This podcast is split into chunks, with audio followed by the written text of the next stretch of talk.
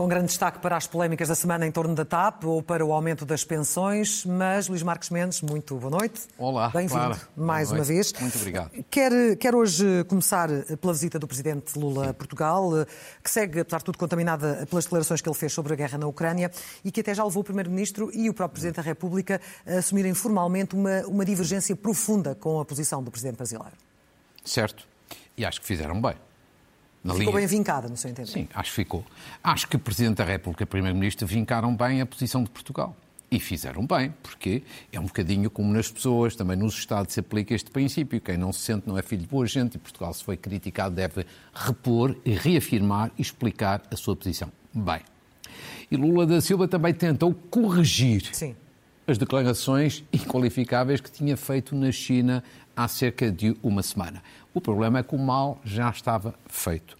E por isso é que esta visita, que é uma visita importantíssima para relançar as relações Portugal-Brasil, e que eu até acho que na substância não está a correr mal, até está a correr bem.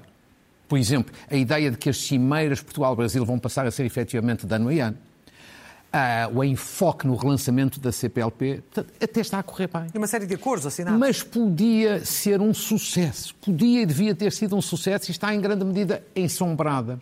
E está ensombrada porquê? Por dois erros. Primeiro, um erro de Portugal. Uma visita desta natureza não devia ser misturada com as comemorações do 25 de Abril. Ia é inevitavelmente gerar polémica. Portanto, foi uma precipitação, foi um erro. Segundo, um erro agravado pelas declarações de Lula da Silva há uma semana na China, que foram, de alguma forma, incendiárias. E, portanto, as duas coisas fizeram com que uma visita que podia e devia ter sido um sucesso, correndo bem, fica todavia ensombrada. Porque, oh, claro, a questão é importante, é o seguinte. Esta visita, de facto, devia ter sido preparada de outra forma, com outro cuidado de parte a parte. Porquê? Olha, primeiro, Lula da Silva justiça lhe seja, é um presidente brasileiro que gosta de Portugal, que tem uma boa relação com Portugal, que tem uma relação afetiva com Portugal.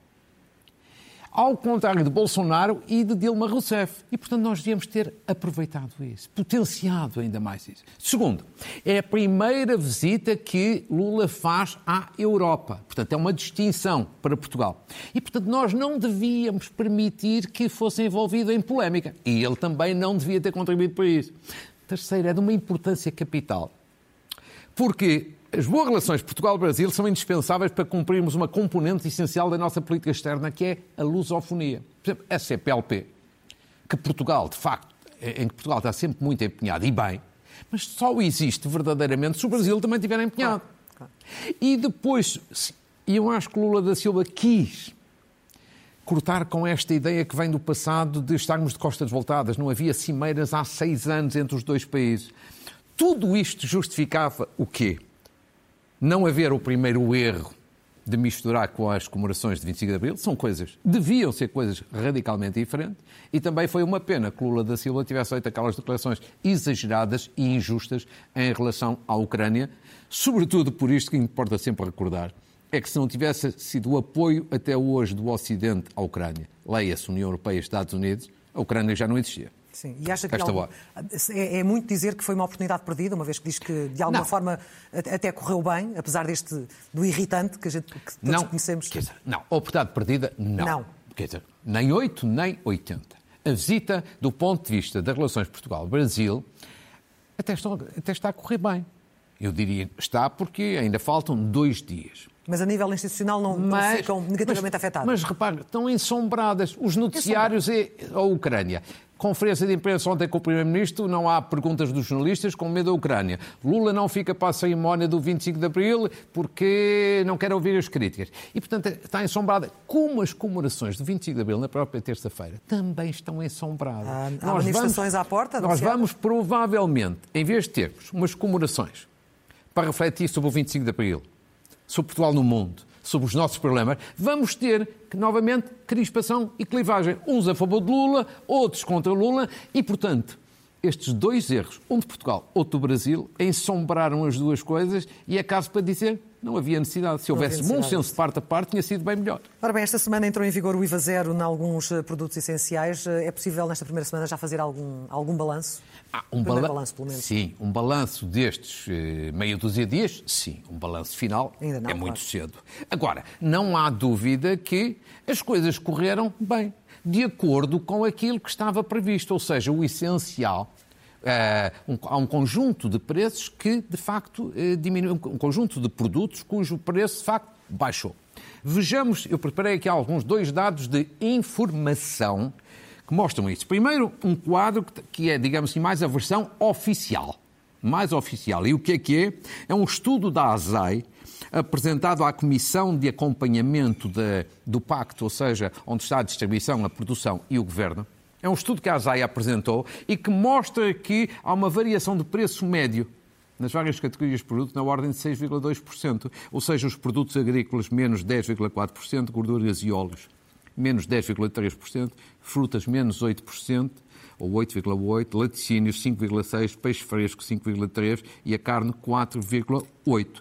E, portanto, estes são dados, digamos assim, mais oficiais. Agora, vejamos outro lado, mas que é sensivelmente na mesma direção, ou direção semelhante.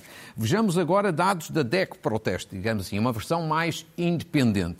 É mais ou menos na mesma linha, ou semelhante, não diria na mesma linha, semelhante, produtos que mais desceram de preço. Ou seja, segundo a DECO, em 41 produtos que a DECO analisou, 39 baixaram de preço. Ou seja, nem todos baixaram, mas a não, Nem baixou. todos baixaram, mas 39 baixaram de preço. E aqueles que mais, mais baixaram de preço, ali estão a pescada fresca, o óleo alimentar, o arroz carolino, o arroz agulha, os ovos e a maçã gala. Portanto, num lado e no outro, na versão oficial e numa versão, digamos assim, não oficial, há uma descida de preços. Portanto, eu acho que isto é uma tendência positiva. Terceiro dado, mesmo aquele cabaz alimentar que a DEC prepara há mais de um ano, todas as semanas, também teve uma melhoria esta semana. Ou seja, na semana passada, como vamos ver, é o cabaz com 63 produtos essenciais, que compara o início da guerra com eh, esta semana. Ou seja, os preços tinham estabilizado nas duas últimas semanas e agora houve uma redução. Na semana passada, onde Está ali, o aumento que está ali assinalado, 21% de aumento. Na semana passada era 23%. Sim. Portanto, houve uma melhoria. Tudo para dizer o quê? Resumindo e concluindo. Não estamos a falar de alterações extraordinárias, porque, evidentemente, é uma redução no essencial de 6% para 0%, mas também não estamos a falar do outro lado de dizer, olha, isto não teve melhoria nenhuma. Não, teve. E, portanto, agora temos que deixar de ver as próximas semanas para ver se esta tendência se consolida e até se, se aprofunda. Isto é que é importante, porque, obviamente, isto tem a ver com o bolso das pessoas. Se, isto, se esta tendência se consolidar e se aprofundar, a vida das pessoas, em termos de compras nos mercados e supermercados, fica um pouquinho melhor. E que a fiscalização, pelo menos, também não perca fogo e que se, e que se claro, mantenha para lá com desta certeza. semana. Embora eu insista sempre que os supermercados e as grandes superfícies têm vantagem em, de facto, eh, cumprir. cumprir este acordo, porque de alguma forma recuperam e melhoram a sua imagem e a sua reputação. Ora bem, esta foi também a semana em que o Governo anunciou uma atualização das pensões para compensar a perda de poder Sim. de compra e na linha daquilo que o Luís Marcos Mendes já aqui tinha eh, defendido, pressuponho que considero muito positiva esta decisão. E considero muito positiva, sem dúvida. Ou seja, se você bem se recorda, há duas semanas, sim. precisamente no dia de Páscoa, sim, sim. dia 9, eu apresentei aqui um quadro e critiquei o governo. Apresentei um quadro a dizer: se não houver um aumento extraordinário, um aumento intercalar este ano, os pensionistas e, sobretudo, pensões mais baixas vão ter uma perda enorme de poder de compra. Até assinalei basicamente 3%. E disse, e o Governo faz muito mal em não fazer um aumento extraordinário porque são os mais frágeis dos mais frágeis, são os mais vulneráveis. É preciso ter atenção com os pensionistas e com os reformados. Bom, e, portanto, em coerência, o Governo fez esse aumento extraordinário agora, em coerência, se critiquei na altura por não fazer, devo agora elogiar por ter feito. E como é que avalia os argumentos apresentados para não o ter feito mais cedo? Não, eu vou-lhe dizer, é, bah, isso, isso, os argumentos eu acho que são um bocadinho de pretexto. Podia e podia e devia ter sido mais cedo. Mas aconteceu. E porquê é que é importante sublinhar, e que eu, que eu acho que é uma medida inteiramente justa? Em primeiro lugar, por causa da inflação e do custo de vida. Vejamos rapidamente um quadro que preparei. Ou seja, antes deste aumento agora anunciado, que eu chamo ali antes do aumento intercalar, em acumulado, os aumentos entre 2022, o ano passado, e 2023, da parte dos pensionistas, era sensivelmente qualquer coisa como 10,5%. Ora, com uma inflação na ordem de 13% acumulado entre os dois anos, perdiam poder de compra. Sim.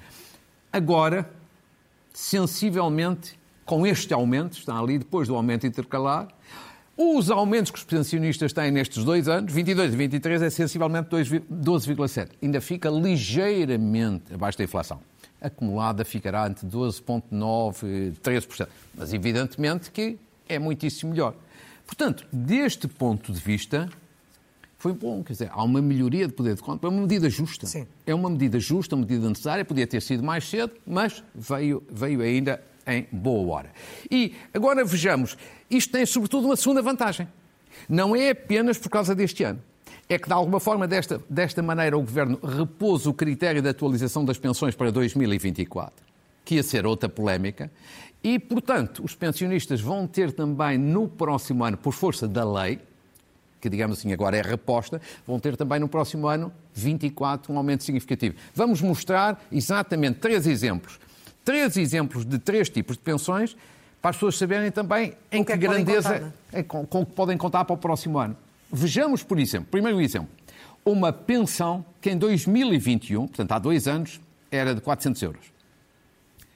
Em janeiro deste ano passou para 430 em julho vai passar para 444 euros. E segundo a previsão, de acordo com o que está na lei, vai ter um aumento em janeiro de 24 para 472 euros. Sensivelmente um aumento de 6,1%. Isto de acordo com os critérios que estão na lei. Sim. Depois, no final do ano, pode ser exatamente um bocadinho mais, um bocadinho mais, é uma questão de décimas. E, portanto, as pessoas ficam um bocadinho já a contar. Segundo exemplo, uma pensão de 500 euros em 2021 em janeiro deste ano já estava em 535.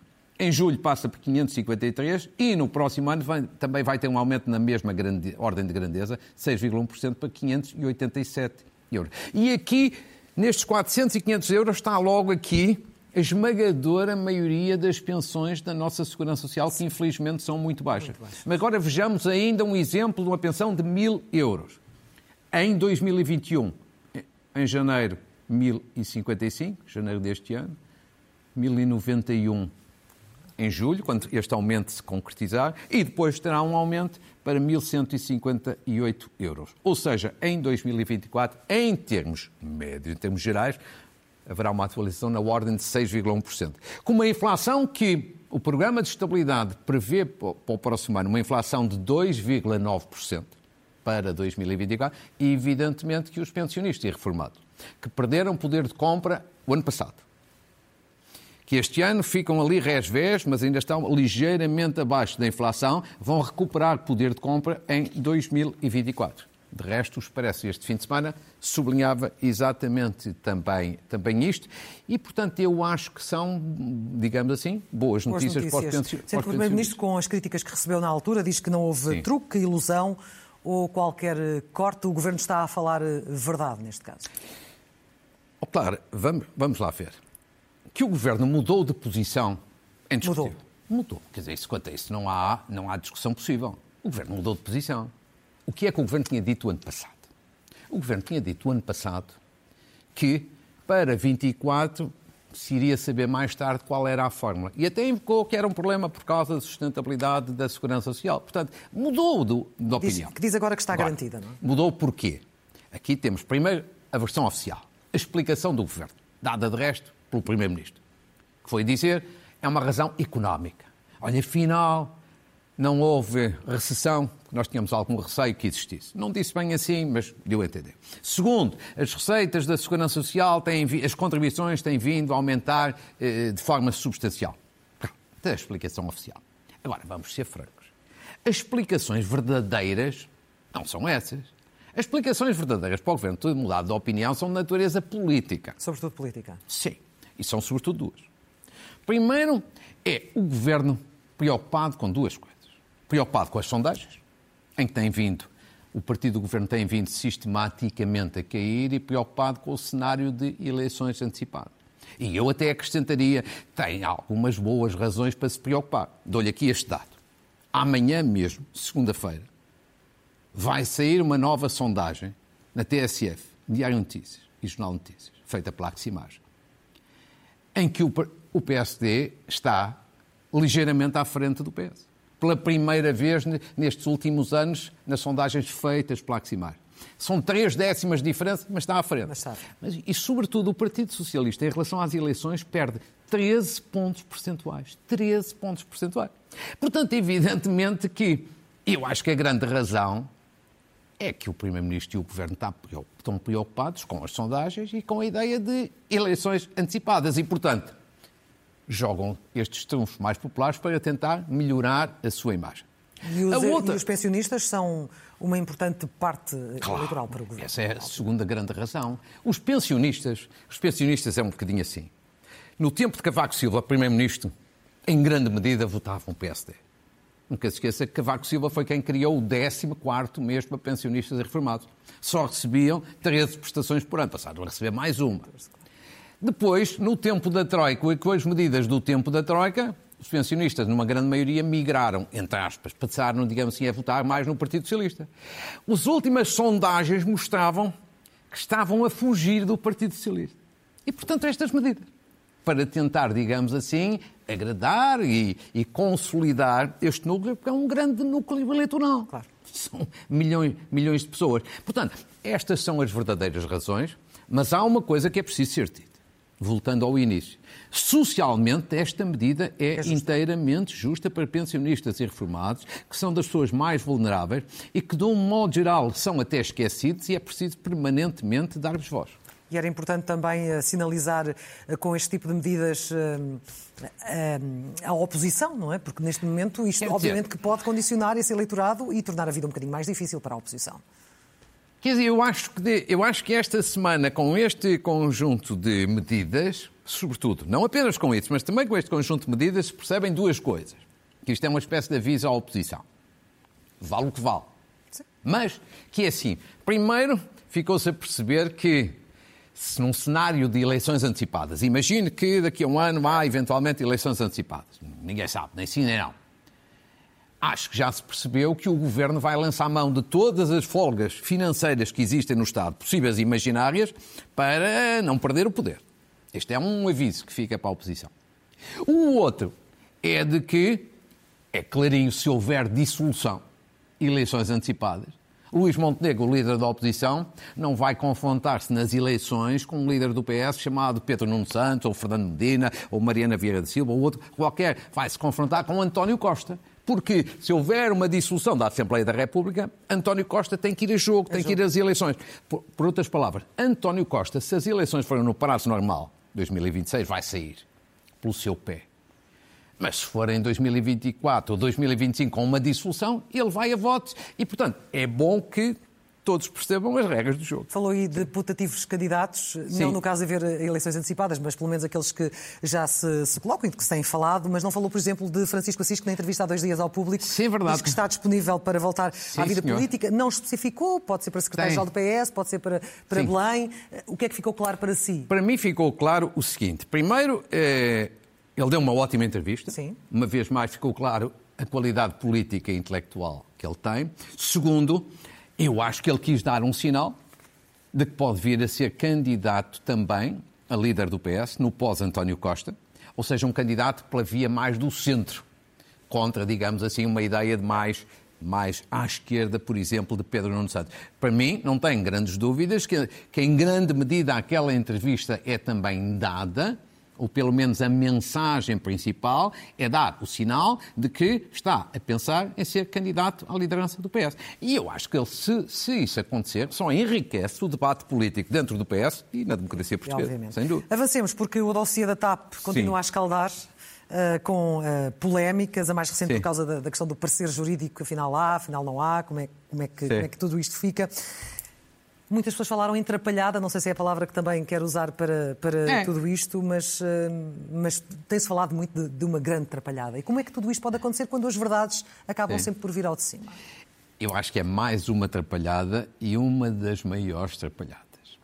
É claro que algumas pessoas agora, próximas do governo, dizem que isto é um problema de semântica. Não é nenhum problema de semântica. Ou seja, na TAP, quando nós pensamos que tudo o que é mau já aconteceu, estamos sempre enganados e somos sempre, de facto, desmentidos pela realidade e pelos factos, porque esta é outra trabalhada enorme e que mina mais a imagem do governo do que se pensa. Já lá vamos. Mas vamos ver, em primeiro lugar, mostrar como isto não é uma questão de semântica. É mesmo uma questão de atrapalhada entre duas ministras e um ministro. ministro. Vejamos, basicamente, quer dizer, o que está em causa é saber há ou não há um parecer jurídico sobre a demissão eh, dos gestores da TAP. Mariana Vieira da Silva, o que é que disse no dia 19? Estando em causa um parecer, a defesa do Estado beneficia de não poder torná-lo público. Ou seja, como quem diz, há um parecer, mas nós não podemos divulgá-lo. Mas reconheceu que há um parecer, no dia 19. A seguir, a Ministra dos Assuntos Parlamentares, Ana Catarina Mendes. O que é que disse também no mesmo dia 19? O que diz, basicamente, é que o parecer não cabe no âmbito da CPI, ou seja, da Comissão Parlamentar de Inquérito. Como quem diz também, há o parecer, mas não podemos divulgá-lo porque não cabe nas competências da Comissão Parlamentar de Inquérito. Portanto, duas ministras e das ministras mais influentes do governo a dizer há um parecer sobre esta matéria, só que não o podemos divulgar. Agora vejamos, no dia seguinte, outro ministro importante, Fernando Medina, ministro das Finanças, que vem dizer não há nenhum parecer para além do relatório da Inspeção-Geral de Finanças. Ou seja, dentro do mesmo governo, três ministros influentíssimos. Mariana Vieira da Silva é a número dois do governo. Claro. Ana Catarina Mendes é pessoa influente. Fernando Medina, eu acho que é na prática o número dois, não é formalmente. E, portanto, dois dizem uma coisa, outros dizem outra. Isto mas afinal, há ou não há um parecer? Eu vou dizer a minha Neste opinião. momento já temos dúvidas. Eu não posso provar. Se calhar até há.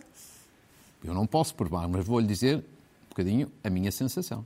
Eu é? acho que há parecer, ou há pareceres, só que acho que são desfavoráveis à versão do Governo e, portanto, o Governo não os pode divulgar, porque senão fragiliza a sua posição. Isto é aquilo que eu penso. Isto é um bocadinho como no dia 1 de janeiro, aqui a fazer comentário consigo.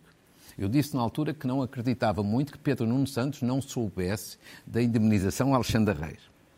Vai saber tudo, que eu tinha razão nessa E aqui é um bocadinho esta sensação. Mas isto não fica aqui um bocadinho aquela ideia de que claro. está a adiar-se um processo que, fica... que, acaba sempre por uh, se virar contra o governo. Sim, é que se claro. tudo isto for assim como diz, que tem essa sensação, se assim for, é gravíssimo, é mais claro. uma polémica. Então você acha que aquelas duas ministras diziam que há parecer sem não saber? Quer dizer, não sai. Ou então se não há mesmo parecer, há duas ministras que faltaram à verdade. Ou seja, em linguagem mais popular, que mentiram. Isso é péssimo. Isso é muito mau. Porque todo este episódio é mau a todos os títulos. Primeiro, dá uma imagem de descoordenação no governo. Sim. Segundo, dá uma imagem de uma cultura de mentiras, de meias palavras, de aqui de falta de respeito pelas pessoas e pelas instituições. Terceiro, mostra que tudo isto é feito em cima do joelho imaginemos que é Fernando Medina que tem razão. Não, não há parecer nenhum, segundo ele. Então eu devo dizer que isto é, são tomadas decisões em cima do joelho. Porque o relatório da Inspeção-Geral de Finanças diz esta deliberação é ilegal. Mas não diz que devem ser demitidos e com justa causa. Para isso devia haver uma fundamentação jurídica sólida. Até para a própria proteção do Estado. O que significa que o Governo perde em dois tabuleiros nesta imagem. É uma imagem desgraçada que passa. Segundo, perde porque isto vai acabar mal vai acabar mal. Desta maneira vai acabar mal, com estes novos dados e estes novos factos. Eu não tenho uma dúvida. Uma decisão que eu acho que era politicamente correta, a questão das demissões, pode ser juridicamente insustentável e, portanto, acabar mal. É a conclusão a que chego depois destes novos dados que eu acho que são um bocadinho preocupantes. Isso leva-me àquela, àquela expressão sua do cemitério TAP. Vamos ver até que pois, ponto é que... A TAP já, é, já foi cemitério de pelo menos dois membros do governo e... E veremos e, e, o que, é que vai acontecer. E, e, veremos. E acho que o Primeiro-Ministro, que ainda há bocadinho esteve numa entrevista, numa entrevista. na RTP, Sim. e que foge a explicar esta situação, o seu colega que estava a entrevistar insistiu com ele. O Primeiro-Ministro foge completamente, dizendo que isto é um problema de separação de poderes para a Assembleia da República. Não, não é. Isto é um problema de divergência dentro do governo entre dois ministros influentes e um outro ministro influente. E o primeiro-ministro, de facto, era o mínimo dos mínimos. Dá uma explicação. Tem sido habitualmente essa a forma como ele se tem escudado a responder a esta questão. Aliás, ele hoje também, Sim. na celebração dos 50 anos do PS no Porto, fez um discurso Sim. em que basicamente atirou ali, lançou alguns avisos à navegação. Antes de falar também da importância do PS nestes 50 anos certo. de democracia, o que é que achou um, das mensagens que o Primeiro-Ministro deixou? O Primeiro-Ministro cumpre o seu papel. Primeiro-Ministro, neste caso, Secretário-Geral do PS. Cumpre o seu papel. Ou seja, o que é que isto mostra? Aquilo que eu dizia atrás. O Primeiro-Ministro está preocupado com duas coisas. Com a queda enorme nas sondagens e está preocupado também com o cenário de eleições antecipadas. E, portanto, joga, digamos assim, os seus argumentos. Agora, são eficazes? Veremos. Acho que a coisa mais importante, se ele quer evitar a queda nas sondagens e eleições antecipadas, era evitar atrapalhadas e passar a governar de forma mais eficaz. E os 50 anos do PS, de facto, um Eu acho que é um, momento, é um momento importante. Eu queria assinalar o seguinte: primeiro, homenagem a Mário Soares. Sim. Há 50 anos teve a intuição de perceber que era importante fundar o PS porque intuiu que estava no, a, a, ditadura estava no seu fim e, portanto, queria haver um Partido Socialista na dianteira, não deixar, digamos assim, a oposição apenas ao PCP. E, portanto, eu acho que Soares, uma vez mais, mostrou a sua grande intuição. Agora, destes 50 anos, eu destacaria primeiro quatro grandes momentos para a democracia portuguesa que têm a marca do PS. A luta pela liberdade, em 75, contra o PCP. A integração europeia, nos anos 80, muito importante, a criação do Serviço Nacional de Saúde com António Arnaud e a eleição dos dois primeiros Presidentes da República civis em Portugal, Mário Soares e Jorge Sampaio. Eu acho que estes são quatro momentos estratégicos e marcantes para a democracia pela mão do PS.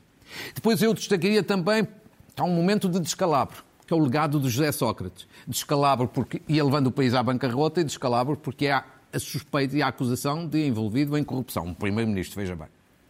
E depois, já na parte mais recente, eu acho que ainda há uma grande incógnita para saber como é que fica para a história este momento de muitos anos, longo, da governação de António Costa. Claro que fica na história porque criou a geringonça, goste ou não se goste, porque teve uma segunda maioria absoluta, goste ou não se goste, e porque se chegar a 2026 é, é o Primeiro-Ministro com maior tempo de governação, ou seja, bate o recorde de 10 anos de Cavaco Silva. Agora, o problema é que marca para o país? E esta é a grande dúvida, porque em termos económicos estamos a divergir dos nossos concorrentes na Europa, ou seja, estamos a baixar todos os anos de divisão na Europa. Como disse ainda agora Elisa Ferreira. Elisa Ferreira, apesar de muito dinheiro, Portugal continua muito atrasado. E olha que ela é do Partido Socialista. Socialista. Mas é, mas é independente na, na, análise. E, portanto, claro que tem a redução do déficit, mas isso é curto para deixar uma marca de tantos anos de governação. Portanto, veremos, mas que o Partido Socialista é um partido essencial na democracia portuguesa, isso deve-se em grande medida a Mário Soares. Vamos às notas finais? Muito, muito, muito bem. Primeiro, uma saudação a Carlos Moedas, o Presidente da Gama de Lisboa, pelo encontro importante que teve ontem com o Papa. Porquê é que é importante? É mais importante do que se pensa porque é uma oportunidade de potenciar Urbi et Orbi, ou seja, para a cidade e para o mundo, as Jornadas Mundiais da Juventude já, já só faltam 100 dias. Depois, uma saudação a Ana Jorge, ex-ministra da Saúde do Partido Socialista, nomeada nova provedora da Santa Casa da Misericórdia de Lisboa, que me parece uma boa escolha. Saudação a duas pessoas que são caso raro na política nacional, Mota Amaral e Fernando Conceição. Dois deputados que foram deputados antes do 25 de Abril e depois do 25 de Abril. São casos muito raros e que, foram, e que, e que de alguma forma foram homenageados um, Mota Amaral fez 80 anos. Nos últimos dias, Fernando Conceição, 100 anos. 100 anos. Depois, uma homenagem a Salgado Zenha, um grande político, um grande advogado, fundador do Partido Socialista, vai ser homenageado pela Escola de Direito da Universidade de Minho, agora no dia 2 de maio. Uma saudação a António Ramalho, novo presidente da Fundação de Anjo Barrota. Uma saudação à Câmara Municipal de Pombal e ao Observatório de Leitura da Câmara, pelos prémios Caminhos de Leitura, que são prémios divulgados hoje, no Dia Mundial do Livro, para premiar cerca de 30 textos dos melhores textos no âmbito da lusofonia, da língua, da língua portuguesa, e, portanto, a Câmara de Pombal está de parabéns. Saudação ao Council Meeting, que é o maior encontro europeu de estudantes de Engenharia e Gestão Industrial, que vai realizar-se no Porto também nos próximos dias.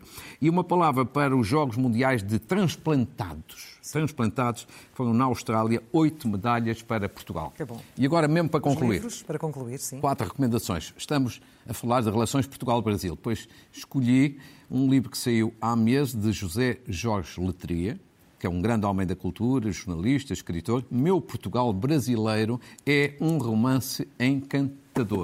Depois, Rui Pinto, que vai ter sentença de julgamento lida na próxima sexta-feira. Foi lançado esta semana, não pode ser mais oportuno, um livro de Nuno Tiago Pinto, que é o diretor da revista Sábado. Rui Pinto, o ácar que abalou o mundo do futebol. Eu diria o mundo do futebol e não só, porque o livro fala do futebol e de várias outras áreas. É um livro muito oportuno e muito pertinente. Não toma posição nem a favor nem contra Rui Pinto, mas convida à reflexão.